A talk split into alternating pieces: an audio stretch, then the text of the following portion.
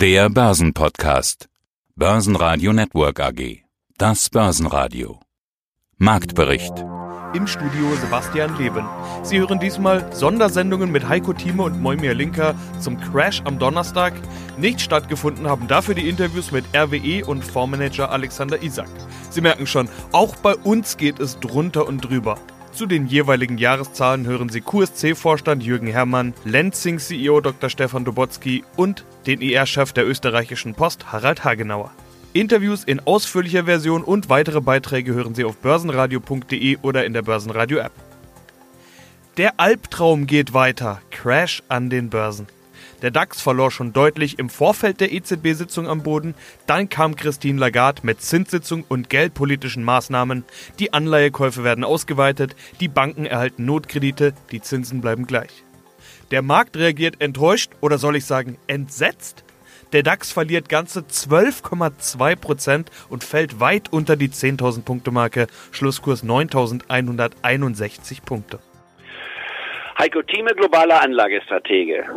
Wir haben einen Crash hier, den ich schon mal vorformuliert hatte vor einigen Tagen. 30 Prozent Rückgang in weniger einem Monat ist die Definition eines Crashes.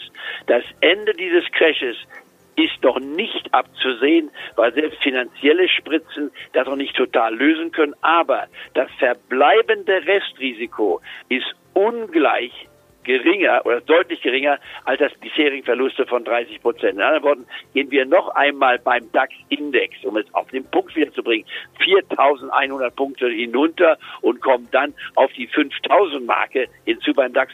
Das schließe ich heute aus, halte ich für absolut unwahrscheinlich, dass so etwas passiert. Und sollte es passieren, dann wird die Börse halt verschenkt. Das kann ich mir kaum vorstellen. Also das ist ein Untergangsszenario, was ich nicht teile. Aber was man interessanterweise sieht, es wird ja Gold so gelobt, Gold ist die beste Zuflucht. Aber das Gold hat sich kaum bewegt jetzt. Ich war in den letzten Tagen steht zwischen 1600 bis 1700, wie ich es prognostiziert hatte. Also auch da liegt es nicht in der Lösung drin. Flucht auf was Extremes lohnt sich nicht. Normal bleiben, in den Positionen, die man jetzt hat, drin bleiben, das Restrisiko zu akzeptieren und wer Bargeld hat, es vorsichtig, je nachdem wie groß das Bargeld ist, vorsichtig zu investieren. Wer seine letzte Investition gemacht hat beim DAX bei 12.000, der wäre gut beraten, jetzt noch etwas von dem Bargeld nachzulegen hier, denn die Zeiten, dass wir den DAX unter 10.000 kaufen konnten, diese Zeiten werden auf die nächsten zehn Jahre, auf dieses Jahrzehnt bezogen, relativ selten sein. Egal wie weit wir uns noch unterhalb der 10.000 Mark bewegen. Die Richtung des DAXes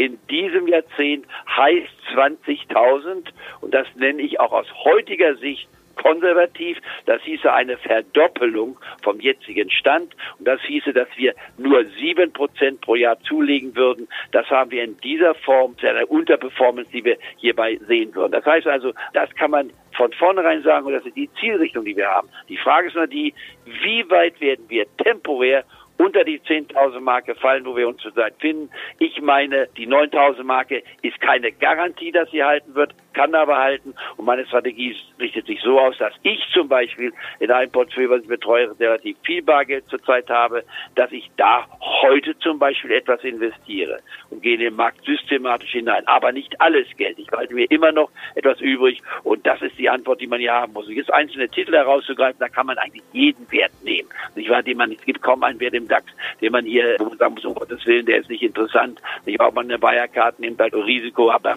der Titel eine VW bei 124.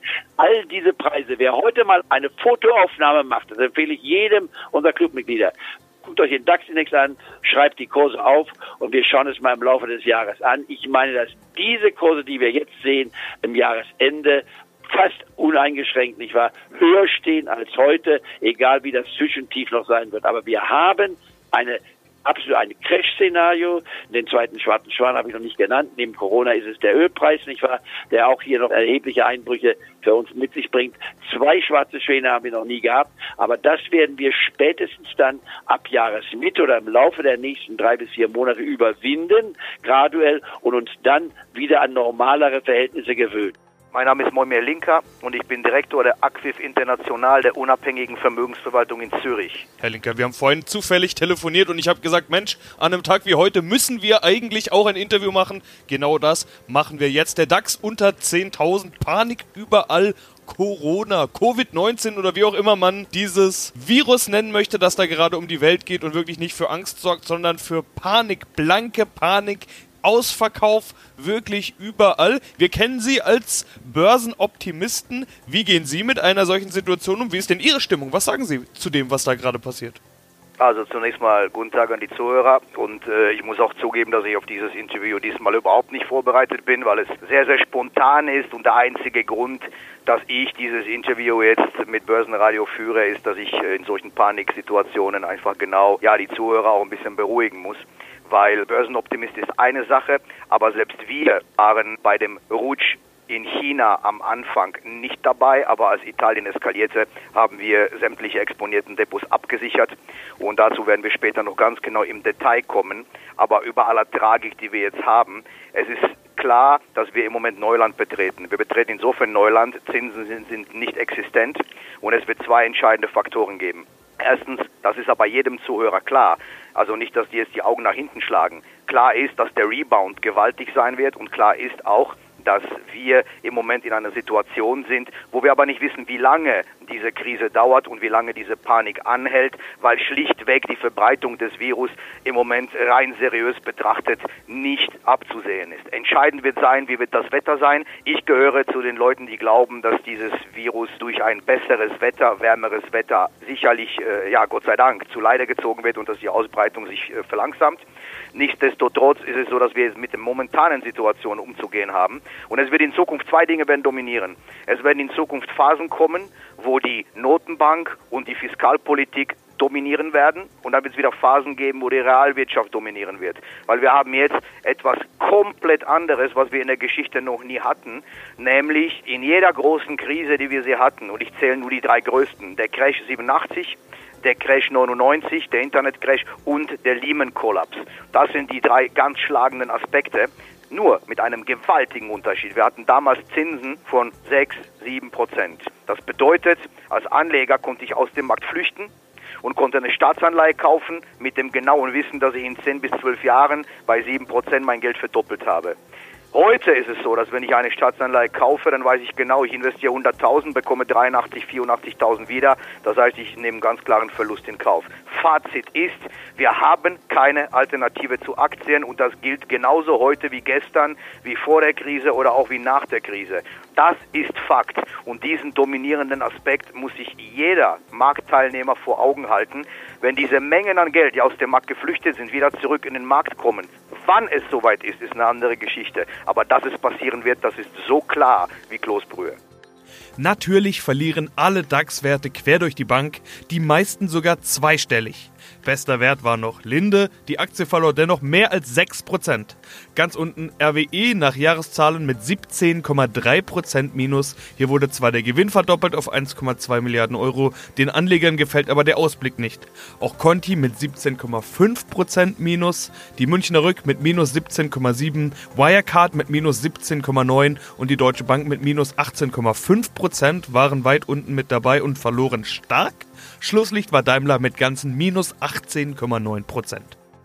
Ja, schönen guten Tag. Mein Name ist Jürgen Herrmann und ich bin der Vorstandsvorsitzende der QSC AG.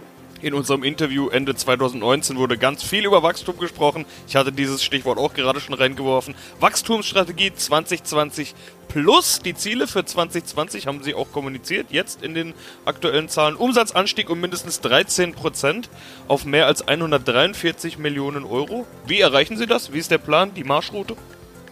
Ja, indem wir um, unsere Strategie konsequent umsetzen. Das heißt, Sie haben es eben auch genannt, wir konzentrieren uns auf die Kerntechnologien IoT, SAP und Cloud und auf die drei Branchen äh, Handel, produzierendes Gewerbe und Energie. Der Markt ist groß genug, der Bedarf ist da. Wir haben das richtige Produktportfolio, wir haben die richtigen Technologien, wir haben den richtigen Fokus, wir haben das richtige Management-Team und insofern sind wir da zuversichtlich, diese Ziele zu erreichen. Allerdings noch nicht die richtigen Zahlen unter dem Strich. Geplant ist ein EBDA von minus 5 Millionen und ein Free Cashflow von bis zu minus 16 Millionen Euro. Und da reden wir noch gar nicht über das unter dem Strich, sondern das Ergebnis, ganz einfach, ja, liegt auch am Wachstum. Ist ja klar, Wachstum kostet Geld. Wie ambitioniert sind dennoch diese Ergebnisprognosen? Das ist, so wie wir es auch gesagt haben, also bis zu. Das heißt, das kann natürlich auch besser sein. Das ist ja auch ein, eine, eine Untergrenze, die wir definiert haben.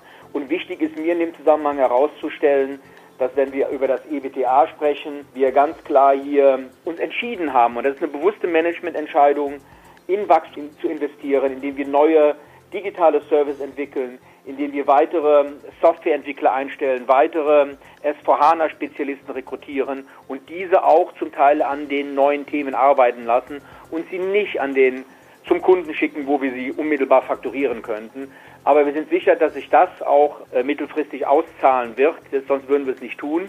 Und dafür nehmen wir genau diesen leicht negative EBTA in Kauf soll sich ja in naher Zukunft schon auszahlen. Sie haben auch angekündigt, nachhaltig positives EBDA ab Q4 2020. Und da ist, glaube ich, der Begriff nachhaltig das Entscheidende. Also ab da soll auf EBDA-Basis wieder Plus stehen und dann wohl auch bald unter dem Strich. Wie ambitioniert ist das, um quasi die gleiche Frage, die ich da vorgestellt habe, nur jetzt präziser nochmal zu stellen?